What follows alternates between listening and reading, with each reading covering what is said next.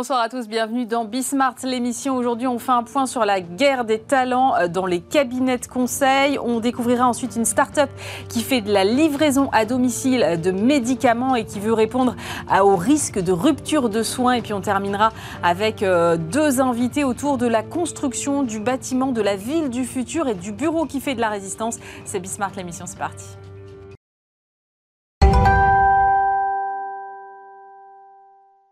Et pour commencer cette émission, j'ai le plaisir de recevoir Ada Di Marzo. Bonjour. Bonjour Ali. Vous êtes euh, directrice générale de Bain Company euh, France. C'est l'un des plus grands euh, cabinets de conseil en management au monde. vous êtes en fait un peu à l'écoute de tout ce qui se passe dans les entreprises et, et, vous les aidez à se projeter, vous les accompagnez. Je voulais savoir, moi, déjà, en première question, finalement, quelles sont les problématiques que vous adressent aujourd'hui les entreprises quand elles viennent vous voir? Est-ce qu'il y en a qui. Voilà. Est-ce que vous avez des signaux faibles que vous détectez déjà sur, sur les prochaines tendances à venir? Ben, la beauté du conseil, euh, c'est exactement ça. C'est que, voilà, en travaillant pour des directions générales, elles sont projetées à essayer d'anticiper au maximum tout ce qu'on appelle les discontinuités dans leur activité. Donc, euh, ça peut être à la fois euh, ben, projeter un secteur sur 10 ans. Mm-hmm comprendre comment les tendances euh, des consommateurs, comment les tendances de chaînes d'approvisionnement, comment les tendances technologiques vont évoluer. Donc, euh, et du coup, prendre un regard de d'ici là, qu'est-ce qu'on va faire, comment on va se transformer. Il peut y avoir des, problématiques qui sont plutôt liées à leur organisation, à l'évolution des modèles managériaux. Voilà, la pandémie nous a bien euh, aidé à vérifier qu'il fallait probablement revoir le référentiel parce qu'on est passé d'un monde totalement physique un monde totalement digital et maintenant on essaie de trouver le bon équilibre. Et désormais, on a des problématiques qui sont liées à l'urgence climatique, euh, aux enjeux ESG. Et ça, c'est des problématiques qui rentrent pleinement dans les décisions business, rentrent pleinement dans l'urgence de commencer à se transformer. Et ça, c'est des thématiques qu'on travaille aujourd'hui énormément. Donc, des thématiques qui peuvent être assez différentes. Euh, le, le, fil rouge là-dedans, c'est aider une direction générale à apprendre des enjeux qui sont complexes, souvent, c'est des enjeux qui sont globaux, parce qu'on travaille sur pas mal de sociétés qui ont une empreinte globale, mhm. mais avec des implantations locales. Et donc, du coup, c'est des problématiques qui sont assez complexes. Il faut faire des analyses, mais il faut aussi convaincre les équipes à s'approprier de ce qu'il faut faire, s'approprier des mesures qu'on peut identifier avec eux et les mettre en œuvre. Donc, souvent, on dit euh, un cabinet de conseil fait la stratégie, un cabinet de conseil euh, fait la stratégie, c'est sûr, aide un dirigeant à prendre des décisions, on aide les gens à prendre des décisions, mais on les aide aussi à faire en sorte que ces décisions soient euh, absolument intégrées par leurs équipes et qu'on les aide aussi à les mettre en œuvre. Oui, parce que sinon, on a toujours cette fameuse crainte, réfraction au changement en interne, qui fait que même si on a la bonne stratégie, si on n'arrive pas à la déployer, à un moment, ça coince en fait. Absolument. On n'est pas qu'un plus de changements assez structurels. Donc il faut faire attention non seulement à ce qu'on va faire, mais à mm. comment on va le faire, comment on va l'exécuter. Est-ce que vous diriez que finalement, euh, votre activité a été portée par cette crise parce que le fait que les chefs d'entreprise se retrouvent face aux défis considérables qu'ont été euh, la crise sanitaire et puis l'accélération de toutes ces questions liées euh, à la transformation écologique, finalement, eh bien, tout ça vous sert, entre guillemets, même si j'aime pas ce mot, mais vous voyez l'idée? Bah, Absolument, ce que je disais tout à l'heure, c'est quand on vit des époques où il y a des changements structurels à mettre en œuvre et assez rapidement, on n'a jamais eu aussi tant de discontinuité dans les dernières cinq années euh, dans l'économie globale. Euh, bien évidemment, euh, le recours au conseil pour essayer d'apprendre ça et surtout bien préparer la suite est très important. Il est accéléré et du coup, on a eu et on a pas mal d'activités en ce moment, notamment sur des questions assez existentielles euh, assez essentiel à la fois pour la poursuite des modèles économiques des entreprises et à la fois aussi par l'intégration des thématiques, ce que j'évoquais tout à l'heure, l'impact du risque climatique. Ben, euh, l'augmentation importante de la fréquence des événements fait que, ben, en fait, on en parle tous les jours. Et on en parle tous les jours. Du coup, tous les jours, il y a un impact direct et indirect sur l'activité des entreprises. Et du coup, qu'est-ce qu'on fait? Comment on va de l'avant? Comment on va imaginer de faire le business autrement? Comment on va restructurer la manière de conduire le business, la manière de conduire les opérations? Comment on rend aussi les collaborateurs des entreprises avisés par rapport à l'impact de leur action au quotidien?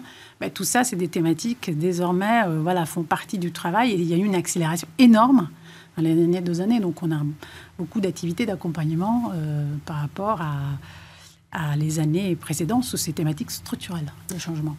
Je lisais, euh, alors vous, vous avez à peu près 300 euh, collaborateurs, je crois. Euh, je, lisais pas mal de papiers dans la presse ces derniers temps sur une sorte de crise des vocations au sein du, monde du conseil. En tout cas, visiblement, il y a une guerre des talents qui fait rage. Alors c'est un peu partout en ce moment, mais visiblement, 20% des cabinets dans le monde disent devoir renoncer à des projets faute de main-d'œuvre. Moi, je voulais savoir ce qu'il en était chez vous. Bah, ce que je peux vous dire, c'est que si je regarde le nombre de CV qu'on a reçus depuis un an, on n'en a jamais eu aussi tant. Euh, et bien évidemment, ça permet aussi de soutenir une activité qui reste élevée. Euh, le débat, il est plutôt euh, comment on attire des talents, et on sait qu'effectivement, dans le cabinet de conseil sont assez prisés, en donnant du sens à ce qu'on fait tous les jours dans le travail. Et ça, ça permet aussi de s'affranchir, voire mitiger certaines périodes dans lesquelles on peut avoir effectivement des moments où bon, il y a beaucoup de demandes et il y a beaucoup d'offres. Euh, ce qu'on essaye de faire chez Bain, c'est surtout de faire en sorte que bah, notre raison d'être, qui est une raison d'être qui n'est pas qu'économique, mais une raison d'être aussi sous les enjeux économiques et sociétaux, se traduit concrètement dans le travail à impact qu'on fait chez nos clients. Et leur donner la preuve, c'est la meilleure manière d'attirer les talents. Et du coup, c'est la meilleure manière aussi de recevoir aussi tant de candidatures, ce qu'on n'a jamais vu depuis deux ans. Oui, parce que je disais que quand même, ça reste. Moi, je me suis posé la question à un moment de savoir si le métier du conseil restait attractif, parce qu'effectivement, ça peut paraître parfois un peu abstrait. Euh, et pourtant, je disais que par exemple, je crois que c'est HEC, il y a un tiers de la promotion 2020 qui a épousé le conseil. Mais en même temps, on a l'impression qu'aujourd'hui, on a un petit peu plus de mal à les fidéliser, ces talents. Alors, c'est peut-être générationnel, je ne sais pas. Mais euh, je crois que chez Capgemini, le, le turnover était de 23% l'année dernière. On est, chez Open, on est à peu près dans le même ordre d'idées. Est-ce que c'est pareil chez vous Et quelle stratégie est-ce que vous pouvez mettre en place pour essayer de retenir ces talents une fois que vous les avez? Ah, Le conseil, c'est un métier passionnant. C'est un métier que les gens qui rentrent dans le conseil le font pour un certain temps. Euh, ce qui est important pour nous aujourd'hui, c'est, et, c'est la meilleure manière justement d'attirer et retenir, c'est euh, non seulement, bien évidemment, rester compétitif d'un point de vue euh, voilà, financier, mais ça, ce mm. n'est plus vraiment le sujet.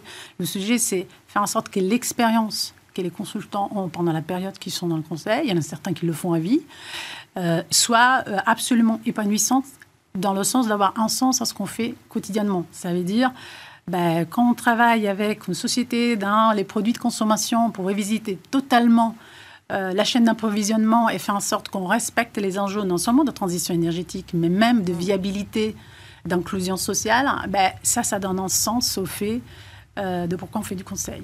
Et et ça, c'est ce que les nouvelles générations cherchent particulièrement. Et donc l'idée, c'est plutôt de faire en sorte que on reste engagé sous ces thèmes, on traduit notre travail concrètement sous ce thème-là, qu'il soit vraiment vécu. Donc quand vous avez une équipe aussi qui en même temps qui travaille pour un client, travaille aussi pour des NGO, nous on investit plus d'un milliard de dollars sur les prochaines cinq années pour travailler sous ces thématiques pour des organisations non gouvernementales on en profite. Et quand vous travaillez en France sur un projet où on essaye euh, d'identifier toutes les mesures qu'il faut pour réduire l'inégalité dans l'accès à l'éducation, mmh. et ça, ça donne des raisons, ça donne de l'enthousiasme aux équipes et ça donne des raisons de pourquoi je fais ce métier. En même temps que je travaille pour des clients, je peux aussi travailler pour des organisations et faire la différence. Et c'est là le débat aujourd'hui. Vous le sentez, ça, cette attente chez les jeunes candidats quand ils Absolument, c'est incroyable. Et, là, euh, par exemple, on, a, on vient de lancer une, une formation avec HC mm. sur des problématiques justement de compréhension du risque climatique. Ben, c'est incroyable de voir que j'ai. On a commencé, je pense qu'on a démarré deux, deux cohortes de, consultants, peu importe le niveau de seniorité, 98% de taux de présence. Incroyable. Ah oui, donc il y a une vraie attente. Le plus gros taux de satisfaction sur les, sur les, sous les formations qu'on a eues. C'est une formation engageante parce que c'est 40 heures étalées sur 8 mois avec un bon mix de séances physiques, en remote, de travail en groupe, 98% de taux de présence, c'est énorme. Ça donne un engouement, euh, ça donne euh, l'énergie positive que nos collaborateurs ont vis-à-vis de ces thématiques, et surtout, ça donne absolument euh, toute la motivation pour pouvoir se dire, ah ben, avec ce bagage de, de compétences qu'on essaie de créer, ces thématiques qui parfois sont complexes, mmh. sont techniques, euh, aider un secteur à se décarboniser, il va falloir comprendre exactement c'est quoi l'impact du risque climatique sur ce secteur. C'est quoi les stratégies qu'une société, selon sa position dans la chaîne de valeur, peut avoir. Avoir compris ça et, avoir, et pouvoir le mettre en œuvre de plus en plus, c'est incroyablement enthousiasmant pour nos équipes. Et c'est ce qui fait qu'aujourd'hui, effectivement, quand on les embarque sous ces formations-là, ben, ils sont présents et après, ils sont hyper heureux quand on travaille sur ce thème-là. Alors cette formation, vous l'avez proposée à tous vos collaborateurs? Tous nos collaborateurs, peu importe la seniorité, c'est indispensable aujourd'hui. On ne peut pas ne pas conseiller un client si on ne connaît pas exactement comment le risque climatique impacte son business. Et moi, je pensais que vos plus jeunes conseillers, ils étaient déjà formés à ça. ah, mais ils sont formés, mais nous, la barre, elle est haute. Hein. C'est des thèmes sur lesquels les choses évoluent tous les jours. Il y a des rapports qui sortent tous les six mois, chaque année. Donc, c'est un, un, élan en continu. Là, on a lancé euh, la première vague de formation euh, sur euh, cinq cohortes toute l'année. Donc, vous avez plus de 300 bénis qui vont passer ces formations. On continue aussi à faire d'autres formations parce que bah, sous d'autres enjeux que pas le risque climatique, il y a la diversité, il y a l'inclusion. Là aussi, on continue à former nos équipes pour faire en sorte que ils intègrent ces problématiques dans la conduite de nos opérations. oui, c'est un effort de longue laine. je pense qu'on n'arrêtera jamais. Et ce qui plaît beaucoup à nos collaborateurs, c'est aussi cet élan d'apprentissage continu.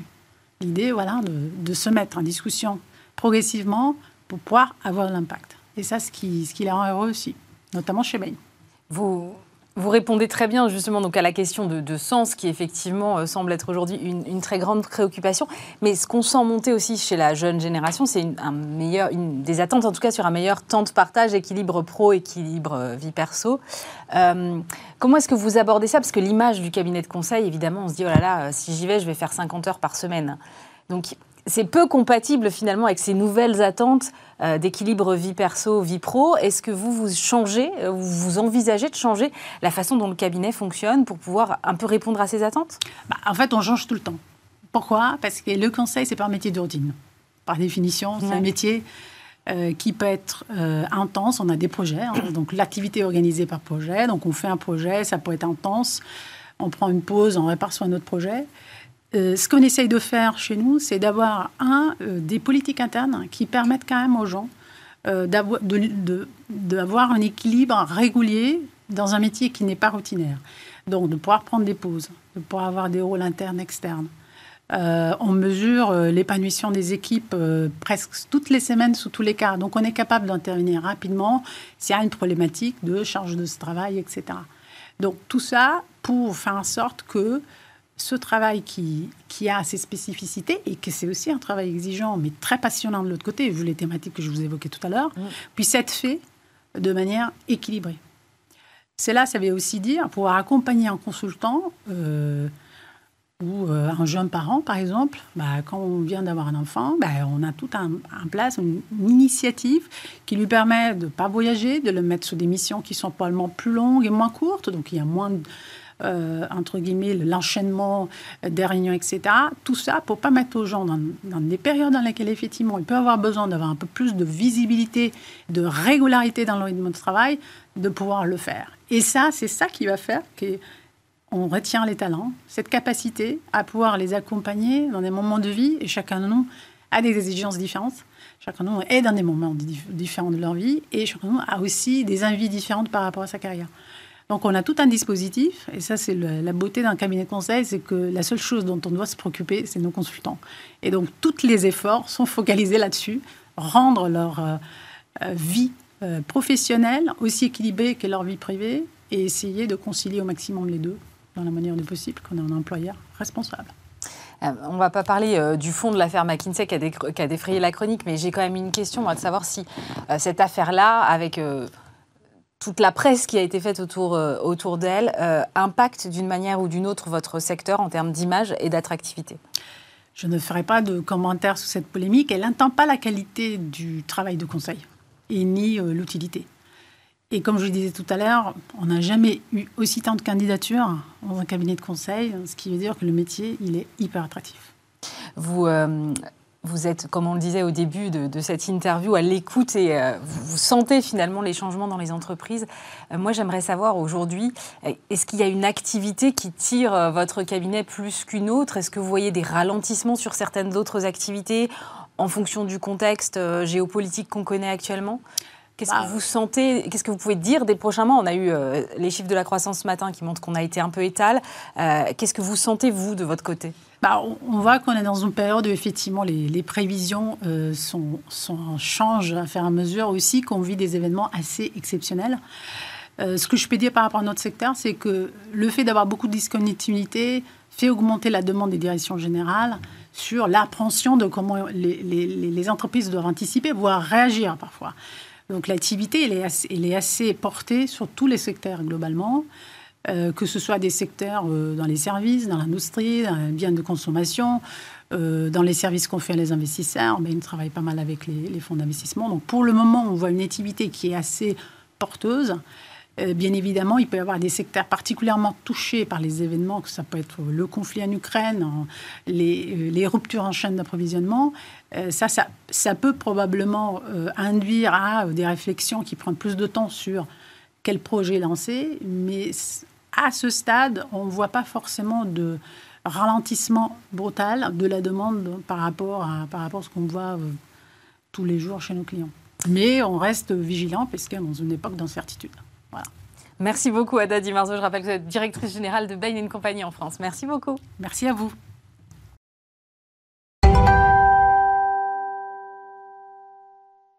on poursuit cette émission avec euh, Talel Hakimi. Bonjour. Bonjour. Vous êtes le CEO de LiveMeds. Alors, on est dans le domaine de la health tech. Vous faites en fait de la livraison de médicaments à domicile. D'abord, je voudrais savoir quel est le constat de départ qui, qui vous pousse finalement à vous lancer sur ce créneau-là? Alors, tout d'abord, euh, j'étais euh, courtier en assurance, donc j'avais mon, propre cabinet, je vendais de la de la des mutuelles où on proposait de la téléconsultation.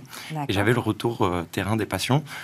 Je fais une téléconsultation avec le médecin, mais comment je fais pour recevoir mes médicaments? Je suis obligé de faire appel à mon voisin ou à un aidant euh, pour aller à la pharmacie. Et aussi de mon expérience personnelle, j'ai ma maman qui a une maladie chronique, donc je quitte quittais souvent le boulot pour aller à la pharmacie.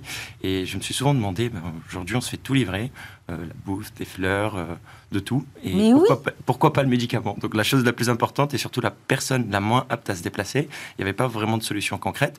Et euh, j'ai commencé à creuser avec mon pharmacien et on s'est rendu compte que c'était plutôt la carte vitale, donc comment traiter la carte vitale à distance? Et je me suis appuyé donc, notamment sur la téléconsultation, c'est le même concept que le, que le médecin. Donc euh, la sécurité sociale a mis euh, un, un, outil qui s'appelle Amélie Pro, mhm. euh, où seulement en mettant le numéro de sécurité sociale, ça vous donne la possibilité d'avoir l'attestation de droit, donc les numéros de caisse pour pouvoir faire un, une prise en charge sécu à distance. Et c'est comme ça que le, le, service a vu le jour.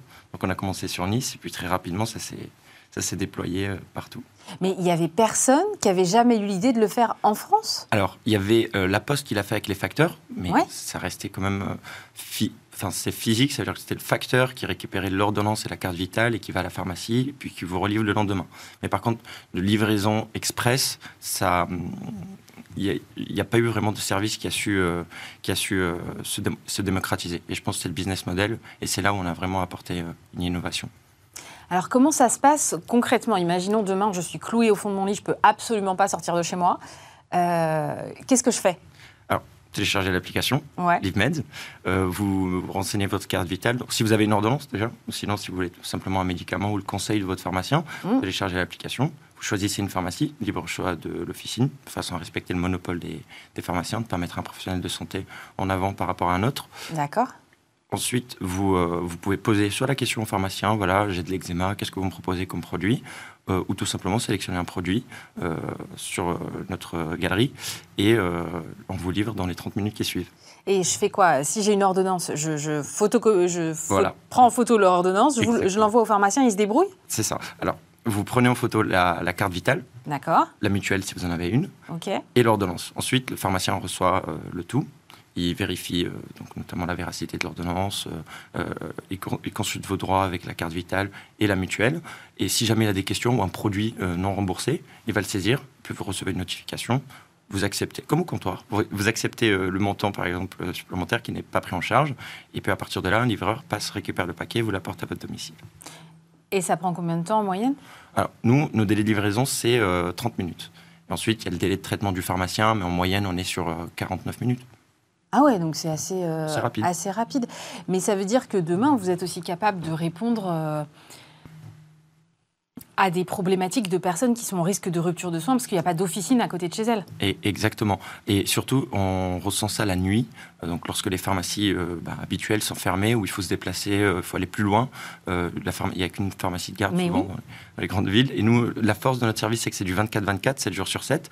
Et c'est là où on répond à, un réel besoin, une rage dedans la nuit. On a aussi beaucoup de jeunes mamans qui peuvent pas se déplacer la nuit, qui, quand le bébé qui pleure ou autre, qui profitent de notre service donc pour se faire livrer. Quel est l'intérêt pour les pharmaciens de, bosser avec vous? Alors, justement, on y arrive au business model. Et euh, du coup, c'est là où c'est vraiment innovant, parce qu'il y a eu d'autres services, comme je vous disais, la poste, et, etc. Mais c'était payant pour le pharmacien. Et vu que la marge des pharmaciens baisse au fur et à mesure, vu que c'est margé par rapport au coût du médicament, euh, on a fait le choix de leur proposer un service gratuit, puisqu'en le faisant payer, bah, ils ne proposaient pas le service et euh, ça, ne se démocratisait pas et les patients n'étaient pas au courant. Donc nous, on a fait le choix de proposer un service gratuit pour le pharmacien. Euh, on est parti du principe où le patient, c'est lui qui a le besoin et surtout, on a l'habitude maintenant de, payer pour se faire livrer. Donc les frais de livraison sont supportés par le patient. Mais on a aussi, j'ai profité de mon ancien métier, j'ai fait intervenir des mutuelles et des assisteurs pour prendre en charge les frais de livraison. D'accord, donc ça veut dire que demain, ma mutuelle peut prendre en charge une partie C'est ça, même la totalité. Et encore plus, alors les mutuelles, ce qui est compliqué, c'est qu'il y en a plusieurs. Donc il, va, falloir convaincre plusieurs mutuelles. Pour aller plus vite, euh, je suis passé par euh, des assisteurs. Et la force de... Alors pardon, mais c'est quoi des assisteurs? C'est un service d'assistance qu'on a sur quasi tous les contrats d'assurance. D'accord. Euh, donc on, on, peut le retrouver sur le contrat d'assurance habitation, c'est une assurance obligatoire. D'accord. Là où il y a la responsabilité civile. Et du coup, on peut retrouver un service d'assistance qui peut prendre en charge les frais de livraison. Et on le retrouve aussi sur les cartes bleues. ah, ok. ça fait que tout le monde peut, euh, peut en bénéficier. Combien de personnes utilisent euh, aujourd'hui votre service? Aujourd'hui, on a plus de 150 000 patients qui utilisent la plateforme et 200 euh, 000 inscrits. 200 000 inscrits en euh, deux ans, c'est ça? Euh, On s'est lancé début 2021, euh, janvier 2021. Ah oui, donc même pas deux ans Même pas deux ans. Mais ça on a eu un, bel essor. je pense que le Covid a beaucoup aidé, parce que beaucoup de personnes à risque ne, souhaitaient pas s'exposer en officine, là où tous les malades se rejoignent, là où on faisait les vaccins, où on faisait les tests. Et forcément, bah, il y avait un engouement autour du service pendant la période de crise sanitaire. Ah, en plus, éviter de se déplacer, ça veut dire que moi, je ne vais pas euh, risquer d'aller contaminer les autres. Exactement. Euh, l'officine, elle est un peu plus vite, donc elle va plus vite à servir ses clients. Donc en fait, vous créez une espèce de cercle vertueux. C'est ça, et surtout positif pour le pharmacien. Alors aujourd'hui, sur les 22 000 pharmaciens en France, il n'y a que 2% qui ont un site internet. C'est essentiellement parce que c'est compliqué de saisir euh, les 20, 20 à 40 000 produits qu'il y a dans les officines. C'est pas comme un restaurant, il suffit de mettre un menu et puis, euh, puis c'est parti. Là, c'est un peu plus compliqué, donc ce qui explique qu'il n'y a que 2% qui ont un site internet. Donc nous, on vient accompagner les pharmaciens à la digitalisation. Donc par exemple, un des outils qu'on a mis en place, c'est de se connecter automatiquement au logiciel métier, ce qui nous permet d'avoir les prix, les stocks, la posologie et les photos en temps réel de ne pas redemander aux pharmaciens de saisir ça euh, euh, quotidiennement, voilà, systématiquement. Et euh, voilà, donc ça facilite l'accès aux soins pour le grand public et ça facilite l'accès à Internet pour le pharmacien. Alors moi, je vous ai découvert en lisant un article du Figaro qui racontait que vous avez commencé à tenter des livraisons par drone. Expliquez-moi, qu'est-ce qui vous motive au-delà de l'effet? On se dit waouh, la livraison par drone C'est alors c'est c'est un test qu'on a réalisé euh, il n'y a pas longtemps. Donc c'est une problématique qu'on rencontre. Aujourd'hui, on est essentiellement présent dans les zones euh, urbaines, donc en mhm. centre-ville. Euh, on n'a pas on a beaucoup de facilité euh, au centre-ville d'avoir des coursiers, etc. Mais les zones rurales, c'est très compliqué pour nous. Donc on a deux solutions euh, dans le pipe qu'on prépare. Euh, donc la livraison J plus 1 qui est très éminente, qu'on va, sortir d'ici un mois. Donc pour les personnes qui sont à plus de 30-40 km du centre-ville ou d'une pharmacie, on va pouvoir les livrer le lendemain. Et le drone, c'est pour pouvoir livrer encore plus vite, répondre aux notions d'urgence dans les zones, dans les zones rurales. Et on s'est associé avec une, euh, start-up qui s'appelle H-Drone, euh, qui, euh, elle, développe justement la livraison par drone. Et le fait de s'allier, c'est nous, on va répondre à la demande en officine, donc notre outil, l'application, la pharmacie du centre-ville. Un coursier récupère le paquet du centre-ville, l'apporte sur une zone sécurisée de décollage. Euh, parce que les drones aujourd'hui c'est interdit en, centre-ville, mais par contre en zone rurale c'est toléré et euh, enfin ça gêne personne un drone qui vole par-dessus un, champ. C'est pour ça qu'on a trouvé que c'était une bonne idée de combiner les deux, les deux, les deux services et ça répond, bah, ça complète nous notre manque euh, de, de comment dire Ouais, de logistique. Logistique, voilà, où ça va être compliqué de les livrer sur des, des, distances très, très longues. Et le drone va pouvoir y répondre tout en gardant une empreinte carbone euh, Et il peut faire combien de kilomètres le drone? Alors, le test qu'on a fait, euh, c'était sur une courte euh, distance? distance. Par contre, on peut prévoir jusqu'à 10 km aller-retour avec le drone. C'est ce qu'on estime d'ici, si ça se déploie d'ici 2023-2024. Alors, moi, la, la, livraison par drone, ça fait quand même un, un petit peu longtemps que j'en entends parler. On a vu, euh, les, on se souvient des tests Domino's Pizza et autres. Euh, voilà. Euh, c'était il y a déjà ou au moins 5-6 ans. je me dis, est-ce que, est que vraiment ça va avoir le jour? Parce qu'on a quand même un petit problème de réglementation. Donc, vous, comment vous adressez la problématique? C'est ce que, ce que j'ai noté tout à l'heure. On a beaucoup de problématiques et je pense qu'on en a encore pour longtemps pour la zone rurale, la zone urbaine, entre mm. guillemets, centre-ville, beaucoup de risques si le drone tombe. enfin, Voilà, il y a, y a, vraiment plein de risques. Euh, alors qu'en zone rurale, c'est c'est beaucoup moindre parce que, comme je disais, c'est des champs, donc il n'y a pas beaucoup de risques. Euh, la nuisance, du bruit, euh, tous ces risques-là, ils ne sont pas présents sur les zones rurales. Donc ça, ça complète bien. Donc aujourd'hui, là où on peut envisager des livraisons par drone, c'est essentiellement en zone rurale. Vous en êtes tous des discussions, enfin c'est peut-être pas vous, du coup c'est peut-être euh, qui s'en occupe, mais euh, vous en êtes tous des discussions? Est-ce que vous pensez avoir un feu vert euh, de la régulation euh, assez vite? Oui, d'ailleurs on a même eu une autorisation pour le, pour le test, donc ça, ça s'annonce positif. Certes, ça va prendre un peu, un peu de temps, c'est pas pour demain, mais, mais ça avance bien, ça avance plutôt bien. Vous avez un horizon de temps? Oh, Je disais 2023-2024. Ah, c'est pas, pas si loin que ça Pas si loin, pas si loin. Pour les zones rurales, c'est ça me paraît faisable euh, rapidement. Merci beaucoup, Talal Akimi. Je rappelle que vous êtes le CEO de LiveMeds. Merci d'avoir été avec nous.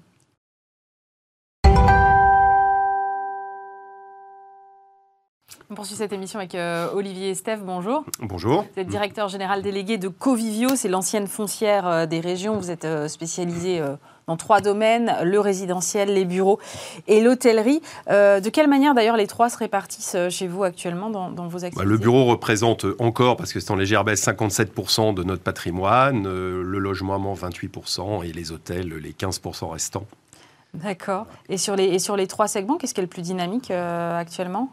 Aujourd'hui, alors le résidentiel allemand a, tiré la performance vers le haut. pardon, il a tiré la performance vers le haut ces dernières années. Le bureau se porte toujours très bien, voilà, avec euh, beaucoup d'enjeux euh, que vous connaissez liés à l'adoption du télétravail, à tous les changements qu'on a connus, notamment avec la période que l'on vient de vivre. Alors, c'est ça qui m'a surpris quand, j'ai un peu examiné euh, votre entreprise. Finalement, le, bureau fait de la résistance, en fait. On a tous dit, oui, ça y est, le bureau est mort. Bon, en même temps, on a toujours tort de porter des jugements rapides et radicaux. Mais, mais voilà, visiblement, il y a encore un attrait aujourd'hui du bureau il y a un attrait qui est très fort, après, pour un bureau qui, lui, évolue beaucoup. Alors, nous, on avait euh, déjà embarqué ces changements euh, précédemment, avant, avant le Covid, hein, notamment euh, beaucoup plus de services, beaucoup plus de flexibilité, plus de centralité, parce qu'il y avait déjà un enjeu d'attraction des talents qui était fort. Et les jeunes talents, notamment, dans certains secteurs, préfèrent des environnements urbains, vivants. Euh, ce qui s'est passé avec le Covid, c'est la, la, réalité du télétravail est devenue une évidence pour tout le monde. Hein. C'était déjà un petit peu euh, implémenté dans certaines entreprises, mais maintenant tous les chefs d'entreprise ont pris conscience qu'on pouvait télétravailler. Ça a eu un effet d'opportunité pour certaines entreprises qui sont allées très vite, très loin, avec deux jours, trois jours par semaine euh, aussi de télétravail. Et donc, le bureau devient maintenant stratégique pour les entreprises parce que ça devient une plateforme collaborative avec un enjeu qui est comment j'attire mes collaborateurs au bureau pour les faire travailler ensemble pour favoriser l'efficacité collective, euh, développer la culture d'entreprise. Et donc le bureau, lui, se transforme réellement en euh, pratiquement 50% d'espace collectif et plus que 50% d'espace euh, de bureaux individuels. Voilà, donc on a plutôt des salles de réunion, des espaces de détente, des espaces projets, avec une approche beaucoup plus flexible. Mais ça doit changer complètement la façon dont vous concevez aujourd'hui les bureaux. Quand vous lancez un nouveau projet, euh, vous, réfléchissez différemment? Alors chez Covivio, on a décidé d'inverser complètement le processus. Avant, on se considérait sachant et on savait faire un immeuble de bureau et on trouvait les clients après. Maintenant, on va voir nos clients d'abord. Euh, on opère nous-mêmes des espaces de pro-working, comme ça on est au plus proche des utilisateurs et on mesure l'évolution de leurs besoins, leurs attentes. Et euh, on fait ce qu'on appelle alors du design thinking. On a créé une direction de l'expérience client. Et donc, avant de commencer même à dessiner avec l'architecte, on voit d'abord, en fonction de la localisation de notre immeuble, quel est l'écosystème, quels sont les clients qu'on va attirer. On travaille avec eux pour connaître leurs besoins. on essaie de comprendre leur organisation, le mix télétravail, est-ce qu'ils vont aller vers du flex office, c'est-à-dire moins d'un bureau par personne?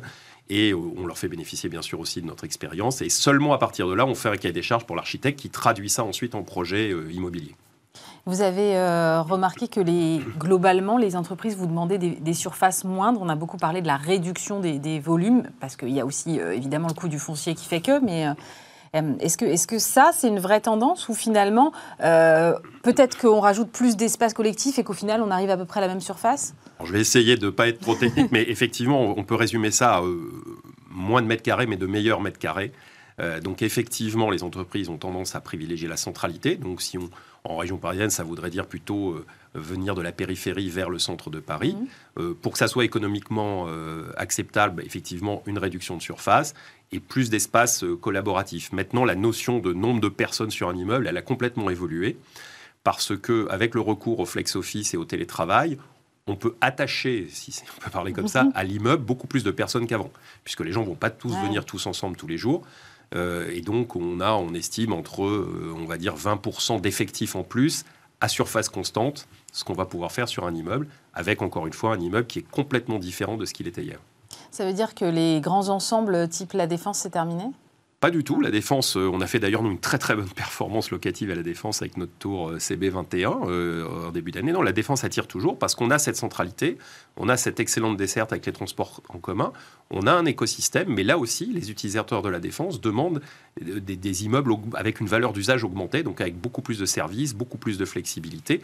Donc nous, on a entièrement repensé euh, toute l'offre de services, un peu en s'inspirant de notre savoir-faire hôtelier. Mais c'était la euh, question que j'allais vous poser exactement, c'est-à-dire euh, est-ce que vous vous servez finalement de ce que vous avez, de vos compétences dans l'hôtellerie et que vous, vous, pouvez faire des ponts comme ça avec ce qui, ce qui vous est demandé dans les bureaux aujourd'hui? Oui, bien sûr, parce que le, les attentes des utilisateurs, c'est effectivement de vivre une expérience. Enfin, ce qu'on veut leur faire vivre au bureau, c'est une expérience, c'est bien sûr un lieu de travail, mais aussi prendre soin de soi. Et donc, on développe des concepts qui sont quasiment des concepts hôteliers. Euh, ce qu'on a fait récemment euh, sur euh, Gobelin, on a développé pour Expertise France 5000 m2 où on opère entièrement l'immeuble, y compris l'accueil, tout ce qui est l'offre de catering. on, vous rentrez dans l'immeuble, vous avez un bar, vous avez un réceptionniste. voilà, on se sent complètement à l'hôtel ou chez soi selon les, selon les ambiances. vous avez mentionné une offre de coworking. C'est ça Oui, euh, je, me demandais où en était ce marché parce que finalement, il y a eu toute une période où on en parlait énormément. J'ai l'impression que c'est un peu retombé. Aujourd'hui, on parle un peu aussi de tiers-lieux, de choses un peu diverses, mais j'ai le sentiment qu'il y a moins d'engouement que pendant un temps où le mot euh, WeWork euh, était sur toutes les lèvres. Est-ce que qu'est-ce qu'il en est aujourd'hui Il y, a une très bonne série qui s'appelle WeTrash. WeTrash, oui, absolument sur WeWork, tout à fait. Donc non, où on en est. En fait, le, le, le coworking, en fait, c'est quoi? C'est du bureau opéré, donc c'est du bureau dans lequel le propriétaire prend en charge euh, l'ensemble du fonctionnement de l'immeuble, y compris fournit l'infrastructure euh, IT, fournit le mobilier. Euh, c'est de la flexibilité, de la flexibilité dans les contrats. On choisit la durée, on choisit le nombre de postes, on choisit la nature des espaces. Et en fait, nous, notre vision du, coworking aujourd'hui, c'est d'évoluer petit à petit vers le bureau opéré, c'est-à-dire de proposer dans un immeuble toutes les formes d'usage possibles. Donc quelqu'un va pouvoir prendre, et c'est le cas qu'on a sur aujourd'hui un de nos immeubles Gare de Lyon, Artenco, on a un locataire qui nous a pris une partie en bail, ses besoins primaires, et puis qui par contre utilise toute l'offre flexible qu'on lui propose à travers notre offre de pro-working, donc des salles de réunion, euh, des postes de travail additionnels quand il en a besoin. Par exemple, vous recevez chaque année les CAC euh, pour faire les ventes dans vos trucs, bah, plutôt que les avoir dans vos locaux, vous prenez des bureaux ad hoc à côté. Euh, on a ce genre de, choses. Donc le coworking aujourd'hui fait partie du paysage, c'est-à-dire que les entreprises aujourd'hui, elles conçoivent le bureau qu'elles louent, qui leur appartient, le travail à la maison, et puis entre les deux, il y a ce tiers-lieu, il y a cet espace de flexibilité qui leur permet de proposer à leurs collaborateurs euh, finalement une expérience de travail la plus agréable possible et la plus optimisée possible notamment dans les grandes métropoles où les enjeux de transport, de domicile, travail sont importants, donc pouvoir offrir aux collaborateurs la possibilité de travailler un peu partout. Là, on sent bien qu'on est quand même encore en pleine mutation et que finalement, on expérimente euh, pas mal les choses. Est-ce que ça a une incidence sur la durée des, des baux? Je me posais la question de savoir est-ce que les entreprises finalement sont prêtes à s'engager euh, sur du long terme, sur ce nouveau type d'immeuble, en se disant peut-être que finalement euh, les pratiques, on ne sait pas très bien si elles vont durer? Comment est-ce que vous observez les choses? Enfin, nous, clairement, la flexibilité est au cœur des réflexions des entreprises. Néanmoins, aujourd'hui, la dimension stratégique que revêt le bureau, euh, leur permet de s'engager dans la durée, notamment sur ce qu'elles considèrent être le cœur du réacteur. Donc ça va être, ça peut être leur siège, ça peut être un endroit où elles recevoir leurs clients, où elles veulent incarner la culture d'entreprise. Et moi, je prends pour exemple, on a signé par exemple un bail de 10 ans ferme rue d'Anjou sur un de nos projets avant même que l'immeuble soit construit. On a signé 15 euh, ans à, avec, à Milan, 30 000 m2 avec Montclair, qui va en faire son flagship avec des espaces de, démonstration, avec des ateliers, etc. Donc, euh, donc on voit encore qu'il y a beaucoup d'entreprises qui se projettent dans la durée. On est en train de construire pour Dassault Systèmes une extension du siège que nous avons réalisé à Vélizy avec un engagement supérieur à 12 ans. Euh, voilà, donc on voit encore beaucoup d'entreprises qui se projettent et, qui veulent investir dans leur bureau, investir dans la qualité, investir dans les services, etc. Et ça, pour ça, il faut qu'elles aient effectivement, euh, euh qu'elles partent un retour sur investissement, donc s'engager dans la durée. De l'autre côté, on a des entreprises qui, elles, sont, euh, qui ont moins de visibilité et qui veulent cette flexibilité. Par exemple, sur une opération qu'on fait à Saint-Ouen qui s'appelle Sopop, on propose, nous, un système de, de capteurs qui permet de, vraiment contrôler et monitorer l'usage des espaces en quasi temps réel. Et à espace régulier, on se revoit avec le client et on adapte soit l'organisation de l'espace de travail, soit carrément la taille euh, du bail qu'il aura pris en fonction de son usage réel et de ses besoins réels. Mais ça veut dire qu'il euh, faut penser les espaces de façon modulaire alors? Ça veut dire que les bureaux aujourd'hui sont vraiment des, des, c'est une coque technique qu'on rend le plus flexible possible. On prévoit vraiment tout pour pouvoir ensuite faire évoluer l'usage les usages et les aménagements de façon quasi permanente dans le bâtiment sans que ça coûte trop cher. Puisqu'avant, quand on déplaçait, euh, on déplaçait des cloisons, il fallait toucher la clim et tout. Non, aujourd'hui, on travaille avec des salles de réunion qui peuvent être des boîtes dans la boîte qu'on peut déplacer, avec des cabines téléphoniques. Euh, on travaille beaucoup sur le mobilier, en fait. Il y a beaucoup, beaucoup d'avancées qui sont faites sur le mobilier. Et, cette idée toujours de permanente flexibilité avec des entreprises dont les métiers évoluent, dont l'environnement évolue, des attentes des utilisateurs. Euh, notamment les plus jeunes qui évoluent aussi. Mm. Et donc, euh, pour, bah, pour coller à ça, et encore une fois, avec cette idée d'optimisation de, de, économique, évidemment, on, travaille sur cette flexibilité. On a beaucoup dit à un moment euh, que finalement, comme on est dans une période où on manque de logement et que le bureau semble avoir un peu moins d'intérêt, euh, qu'on pourrait comme ça transformer les bureaux vides en logements. Évidemment, sur le plan technique, j'imagine que c'est assez compliqué. Est-ce qu'il y a quand même un peu de demande ou pas du tout sur ce terrain-là? Alors le, logement reste un enjeu majeur dans notre pays, enfin comme dans d'autres pays d'ailleurs. Mhm. Si on parlait de l'Allemagne, c'est exactement la même chose.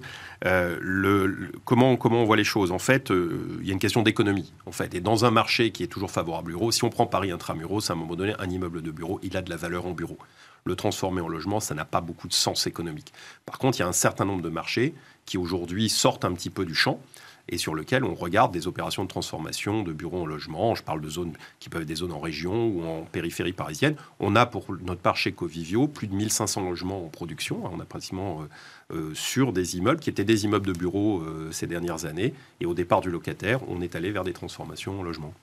Comment vous voyez cette année 2022 On parle évidemment beaucoup d'inflation et de, de tensions sur les matières premières. Le bâtiment, forcément, est concerné au premier chef. Euh, qu'est-ce que vous anticipez pour cette année? Moi, ce que je peux vous dire, c'est que là, on est un peu dans le bleu en ce moment, parce qu'on a une période de, de, un, de forte inflation et de, questions sur la disponibilité des ressources, la chaîne d'approvisionnement. Donc, si je prends des matériaux comme le bois, par exemple, mm. il y, a un vrai sujet de pénurie. L'acier, euh, il y a un sujet de pénurie et de volatilité du prix.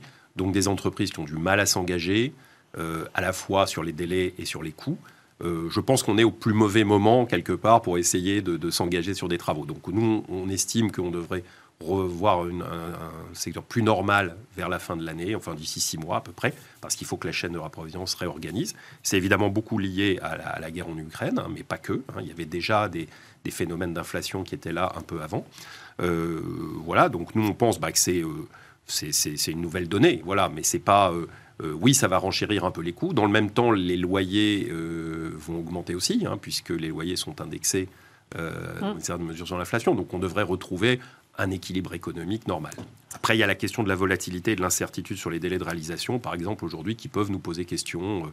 Quand il s'agit de s'engager sur une date de livraison précise avec un locataire, ben aujourd'hui, il faut qu'il accepte le fait qu'il peut y avoir des décalages et du retard liés à la situation. Un dernier mot, j'en profite puisque vous êtes là, puisque vous avez aussi un regard sur l'hôtellerie. Euh, l'hôtellerie qui a beaucoup souffert pendant la crise. Euh, l'activité est-elle repartie de ce côté-là aujourd'hui? Alors l'an dernier, nous, on a nos, revenus hôteliers qui ont cru de 27%, puisque chez Covivio, on a à la fois une partie de notre patrimoine qui est en bail, qui est en loyer fixe. Sur cette partie-là, nos partenaires et les opérateurs ont payé leur loyer. On a un taux de collecte de pratiquement 98% des loyers. Et puis sur la partie variable, là, on est directement exposé au métier parce qu'on est soit hôtelier nous-mêmes, soit euh, en contrat de management. Mmh. Euh, bah, on avait évidemment beaucoup baissé. On a fait plus 27% l'an dernier et on a un très très bon premier trimestre cette année. Mais plus 27% euh, par rapport à... Par rapport à l'année précédente. Hein, voilà. 2020. on avait grosso modo... On regarder par rapport à 2019, vous voyez.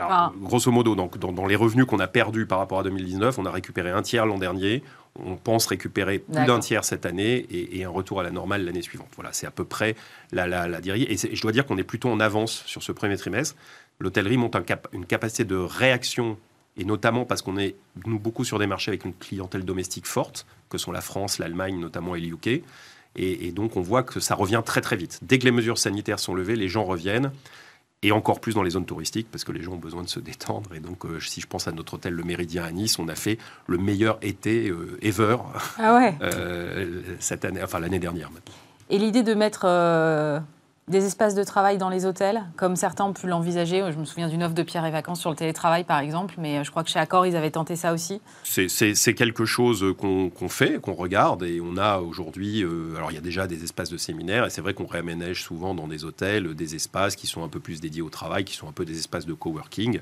Euh, ça fait partie du combo qu'on propose effectivement euh, aux gens qui se déplacent et et qui sont nomades travailler. Après, il faut savoir que le Covid a changé quand même quelque chose. Il y a un peu moins de voyages d'affaires. Enfin, je pense que les gens limitent un peu les déplacements très courts, etc. On se déplace plus longtemps, un peu moins, en fait, en réalité. Moi, je le mm. vis euh, chaque semaine.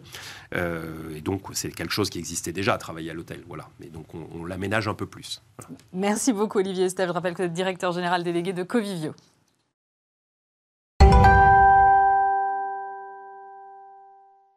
Finalement, on va continuer à parler euh, de construction et de ville de demain aussi et de bureaux avec euh, Meka Brunel. Bonjour. Bonjour. Vous êtes responsable aujourd'hui de l'Université de la Ville de demain. Vous êtes la vice-présidente de la Fondation Palladio et vous êtes ancienne directrice euh, de la foncière Gessina. Vous venez tout juste de quitter vos fonctions. D'abord, moi, je voudrais savoir quel bilan vous tirez de toutes ces années passées chez Gessina. Écoutez, merci pour votre invitation j'ai passé cinq années, un peu plus de cinq années, en tant que directrice générale de Gessina, euh, une très belle entreprise, euh, très belle foncière. Je salue euh, l'ensemble de mes anciens collègues et bien entendu les membres du conseil d'administration, dont j'étais membre également, pour dire que on a fait un travail, il me semble, approfondi de transformation de cette entreprise pour la moderniser, pour euh, la transformer dans sa culture, dans ses outils, dans sa façon de voir, dans son intégration, euh, dans son environnement. En gros, la belle endormie a été bien réveillée et elle est pimpante. Euh, donc, je suis très fière de cette entreprise et très humble de l'engagement de toute la société et, la bienveillance de tout le monde pour avoir permis toutes ces choses-là de se réaliser. Donc, félicitations à tous. Vous euh, êtes donc aujourd'hui responsable de l'Université de la ville de demain. Qu'est-ce que c'est que la ville de demain? Alors, euh, l'Université de la ville de demain, c'est une idée qui a été lancée par la Fondation Palladio, que vous connaissez bien, dont le mm. président est Bertrand de Fédot, et avec Thierry Laroupon. Euh, nous sommes les deux vice-présidents de, de, la, de la Fondation. Moi, plutôt en charge du pôle avenir et de l'université, et Thierry en charge de, de l'Institut et de la vigie de Palladio. Euh, l'idée, c'est de se dire, au fond, euh, nous ne pouvons pas euh, être simplement entre les acteurs de la ville et ceux qui construisent plus ou moins dans un monde réglementaire, etc., entre nous, en disant mais que fait le gouvernement, pourquoi ceci, pourquoi cela? Nous devons ouvrir le champ des possibles en se basant sur les trois sphères que sont euh, la sphère politique, bien sûr, la sphère euh, des entreprises, quelles que soient les entreprises, et pas simplement euh, les, bâtisseurs, l'écosystème des bâtisseurs de la ville, et puis la sphère sociale. et c'est ainsi que, par exemple, dans la première édition de l'année dernière, mm. l'idée étant sur l'unité de lieu, l'unité de méthode, c'est une université, donc c'est basé sur le débat et la disputation, c'est basé sur les échanges, c'est basé sur la, la référence, et puis tout cela doit donner lieu à des actions très concrètes qui vont pouvoir se déployer euh, derrière au quotidien euh, et des prises de décision qui pourraient euh, se faire de cette manière-là.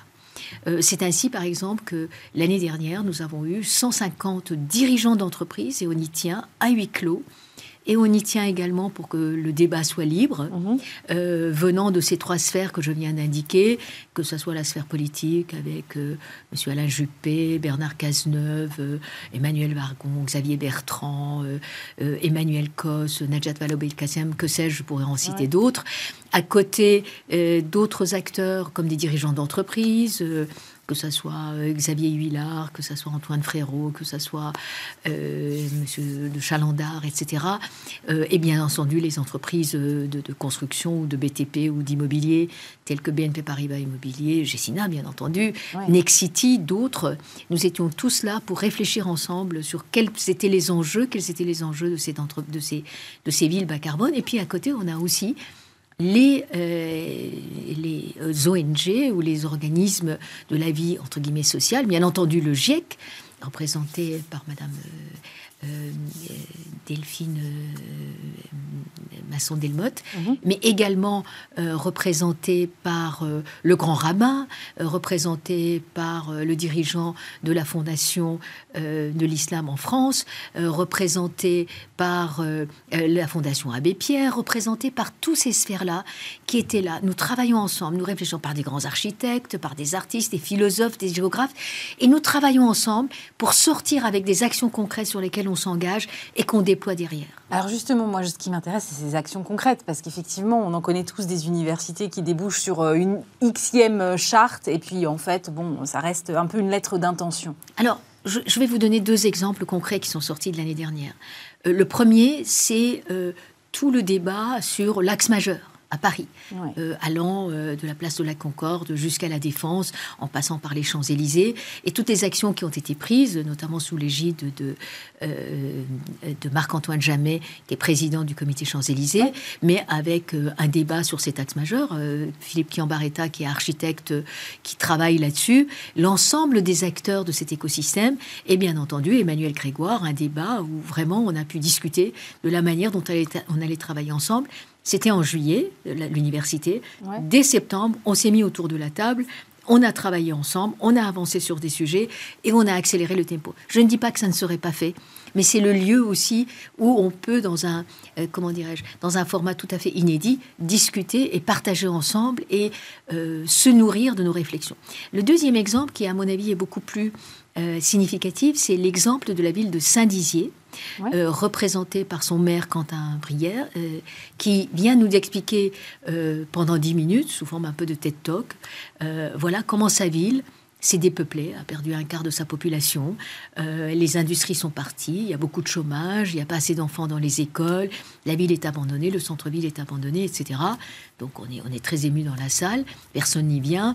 et en même temps, il reprend, il refait le film à l'envers. Il dit mais c'est là où il y avait Pont-à-Mousson, où il y avait toutes les constructions, vous savez, les plaques d'égout, euh, le mobilier urbain, etc. Ça existe à cet endroit. Que avec son prédécesseur, tout le centre-ville a été acheté et il a le foncier pour pouvoir mener des actions. Qu'il y a euh, un parc très important, le plus grand lac euh, artificiel d'Europe à, à, proximité, et que des actions peuvent être prises et qu'il faut construire des logements, etc. Et euh, moi, Escalité, dans, dans mes fonctions passées, eh bien, j'étais émue et j'ai dit, écoutez, euh, notre partenaire euh, Nexity, en l'occurrence représenté par Véronique, Véronique Bédag, est dans la salle. si vraiment il y a des projets qui peuvent intéresser, ça pourrait intéresser Jessina, bien entendu, le moment venu, mais également au mois d'octobre d'après, eh bien, des visites ont été organisées. Euh, le, patron euh, de la Banque de Territoire était là à visiter l'immeuble, avec des bus d'ailleurs, hein, ont été organisés. 40 ou 50 actions ont été engagées euh, alors que rien n'était fait avant. Euh, un restaurant trois étoiles, un chef trois étoiles va y construire une école et un restaurant. Euh, il va y avoir pour les Jeux Olympiques une expérimentation autour du sport en ville et de la manière dont le mobilier urbain, le design va s'organiser autour de cela. il va y avoir tout le travail sur le centre-ville.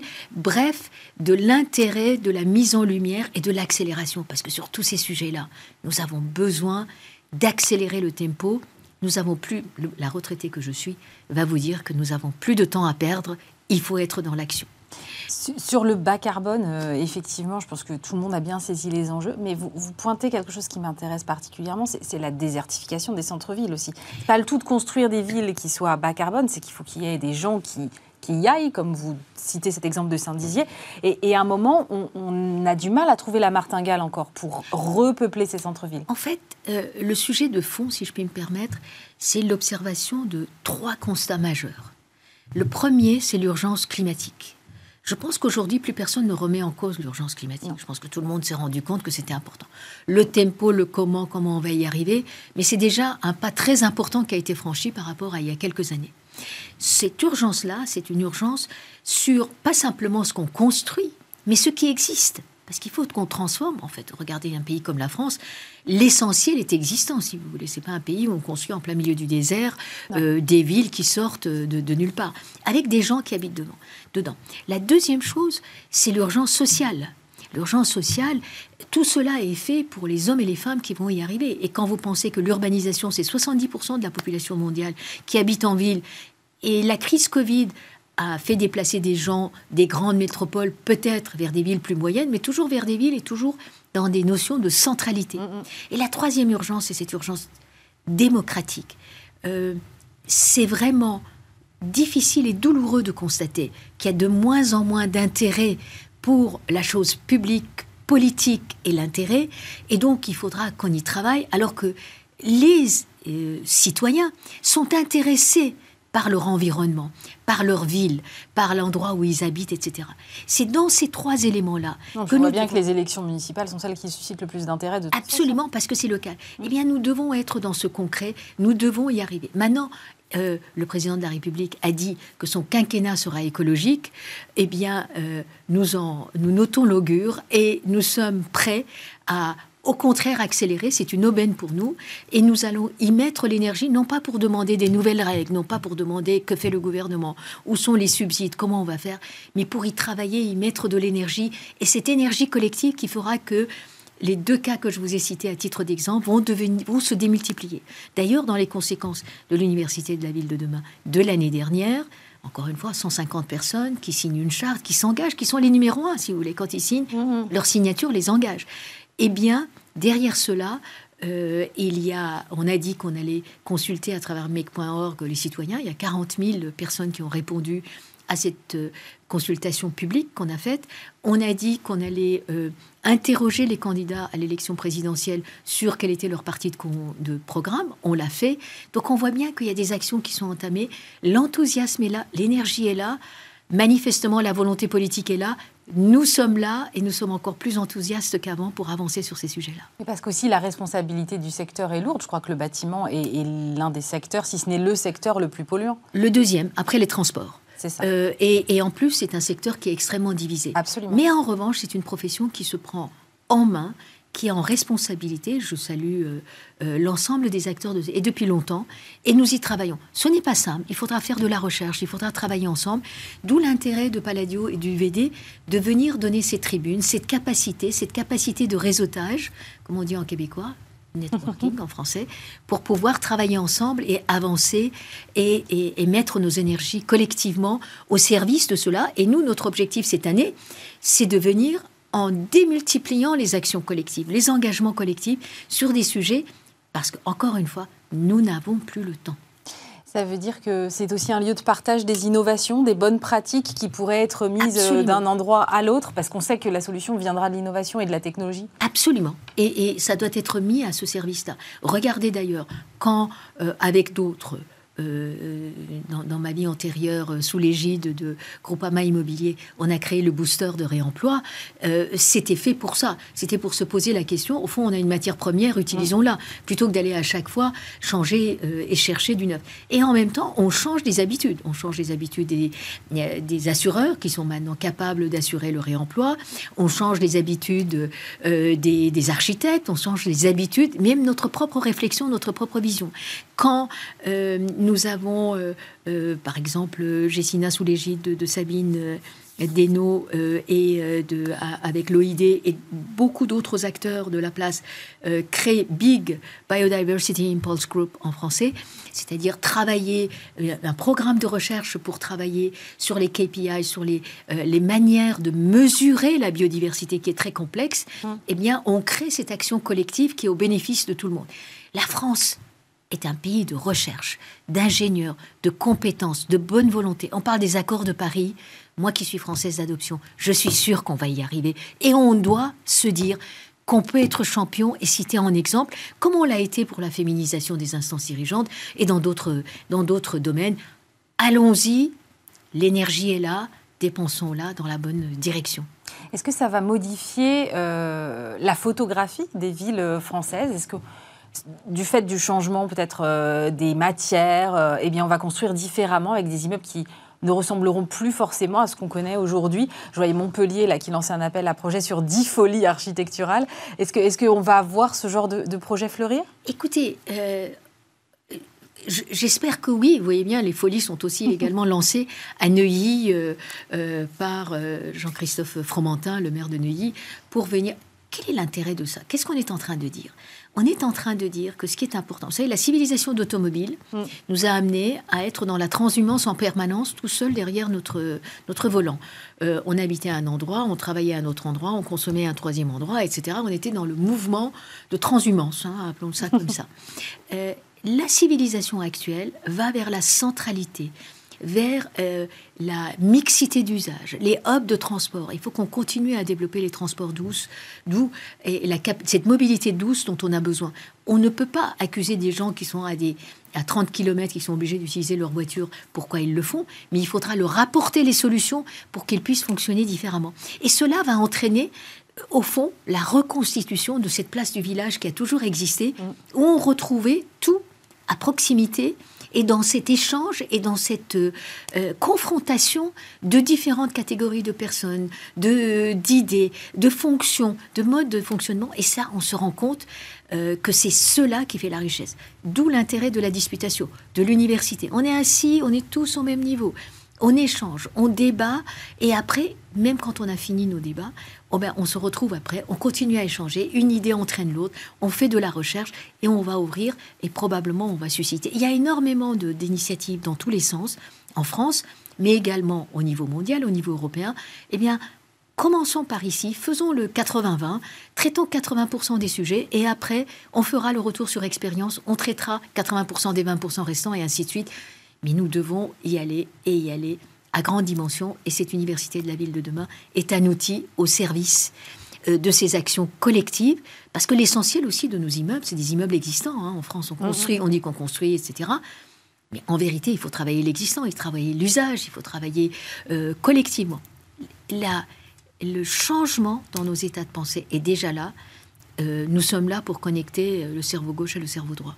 La date de ces prochaines universités? 21 et 22 juillet, sous forme de 24 heures en résidentiel, de 16h à 16h, euh, autour de ces réflexions collectives. Merci beaucoup, Meka Brunel. Je rappelle que vous êtes responsable donc, de l'Université de la Ville de demain et vice-présidente de la Fondation Palladio. Merci d'avoir été avec nous. C'est la fin de cette émission. Évidemment, on se retrouve vendredi prochain. Et puis lundi, vous retrouvez Stéphane Soumier. Bon week-end.